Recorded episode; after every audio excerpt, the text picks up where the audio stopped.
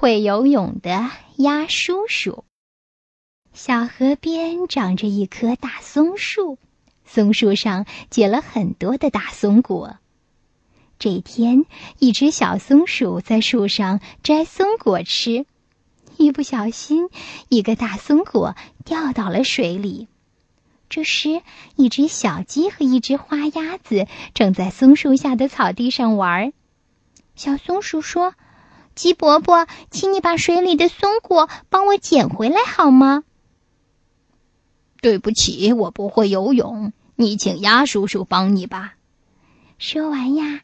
鸭叔叔扑通一声跳到水里，把松果捡回来了。小松鼠接过松果，点着头说：“谢谢鸭叔叔。”“你你怎么会游泳？鸡伯伯却不会呢？”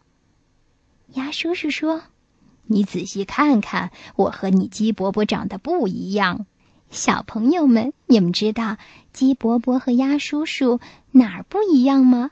小松鼠观察了一下，说道。鸡伯伯的腿长，长在肚子底下靠中间；你的腿短，长在肚子底下靠两边。还有，你的羽毛比鸡伯伯的光滑，好像涂了一层油，不容易打湿。鸭叔叔一边听一边点头说道：“对，不过你再仔细看看，还有什么不同？”小松鼠看了半天也没看出来。鸭叔叔说。